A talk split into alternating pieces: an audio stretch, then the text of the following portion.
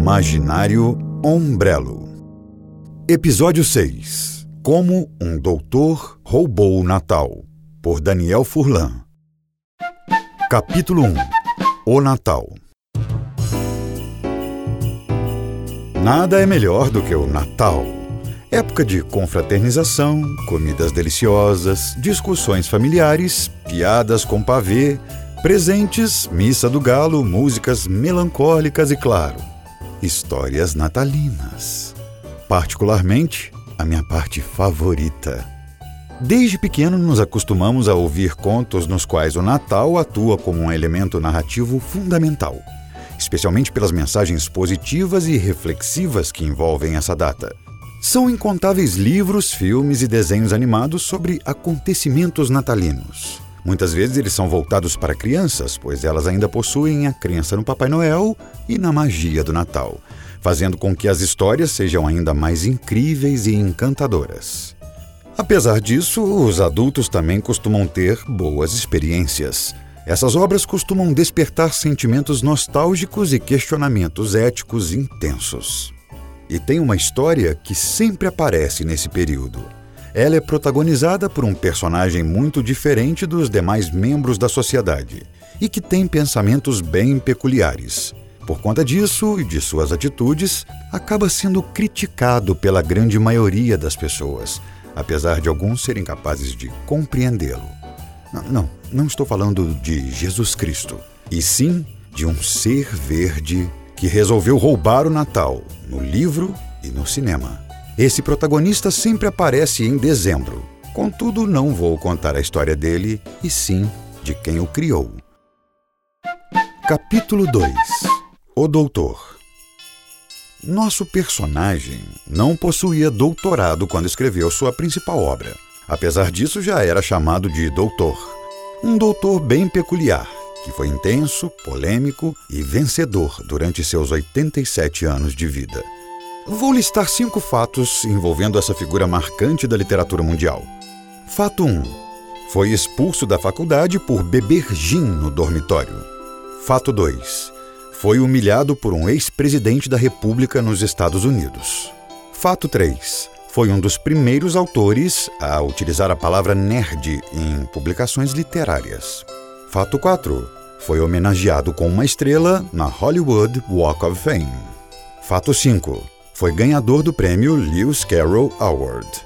Portanto, feitos legais, mas que não se comparam às duas principais conquistas de sua vida. A primeira delas envolve a maior premiação da indústria cinematográfica. Mas antes vamos dar nome aos bois, ou melhor, nome ao escritor. Theodore Seuss Geisel ficou conhecido pelo seu pseudônimo, Dr. Seuss. Nascido em Massachusetts, trabalhou como cartunista, ilustrador, poeta, roteirista e cineasta. A carreira nos cinemas, inclusive, foi extremamente reconhecida, merecidamente. Dr. Seuss serviu ao exército americano durante a Segunda Guerra Mundial, mas não se destacou pela atuação em batalhas ou coisas do tipo, e sim por um documentário chamado Design for Death. O filme mostrava a origem da guerra e fazia diálogos entre a cultura japonesa e o dia a dia do exército americano. A película ficou muito famosa e acabou vencendo o Oscar de melhor documentário em 1947, fazendo com que o nome do doutor ficasse conhecido em todos os cantos dos Estados Unidos e permitindo que ele pudesse se dedicar exclusivamente ao que mais amava: escrever e desenhar histórias infantis. Capítulo 3 O roubo o título de doutor continuou sendo utilizado e foi oficializado em 1956, após ele ser condecorado com um doutorado honorário pela Faculdade de Dartmouth. Um ano depois, Seuss lançou seu livro mais icônico. Carinhosamente falando, Dr. Seuss roubou as mensagens do Natal para fazer uma história de Natal sobre alguém que odeia o Natal. Falando assim pode parecer loucura, mas deu certo. Sim, estamos falando do Grinch. Na verdade, o livro se chama Como o Grinch Roubou o Natal mas aqui no Brasil se tornou popular graças ao filme de 2000 protagonizado por Jim Carrey, intitulado com o nome do personagem principal. Não vou dar spoilers da história, por mais que ela já tenha 70 anos de idade. No entanto, é possível dizer que o livro de Dr. Seuss utiliza o Natal e suas mensagens já tão conhecidas como um pano de fundo para abordar temas profundos, como amizade, empatia, compaixão, solidariedade e solidão. Tudo isso de uma maneira bem lúdica, capaz de encantar adultos e crianças. Como o Grinch Roubou o Natal foi lançado com 69 páginas compostas por rimas e desenhos feitos por Dr. Seuss.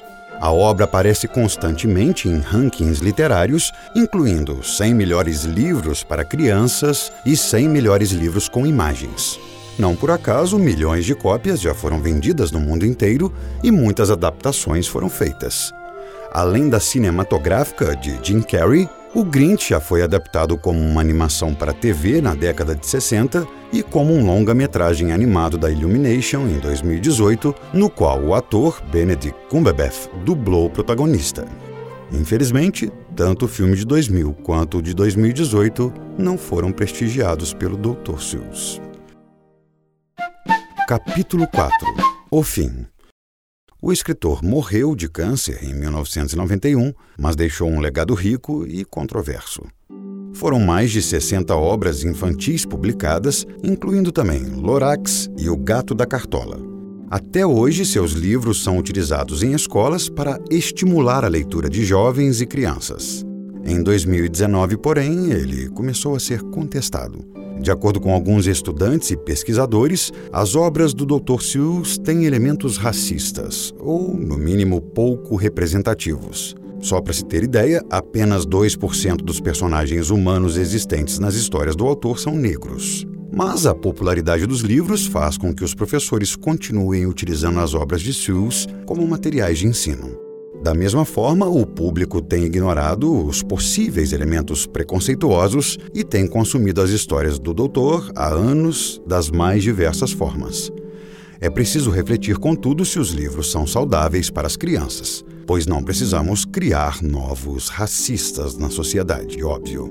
Só não podemos também cortar estímulos literários, pois as gerações futuras precisam criar o hábito da leitura. Só assim poderemos evitar discussões estruturadas a partir do ódio, inclusive aquelas que acontecem durante as ceias de Natal. Que as crianças ganhem cada vez mais livros, saibam analisá-los de maneira crítica e evitem que as comemorações natalinas sejam roubadas, como o Grinch pretendia.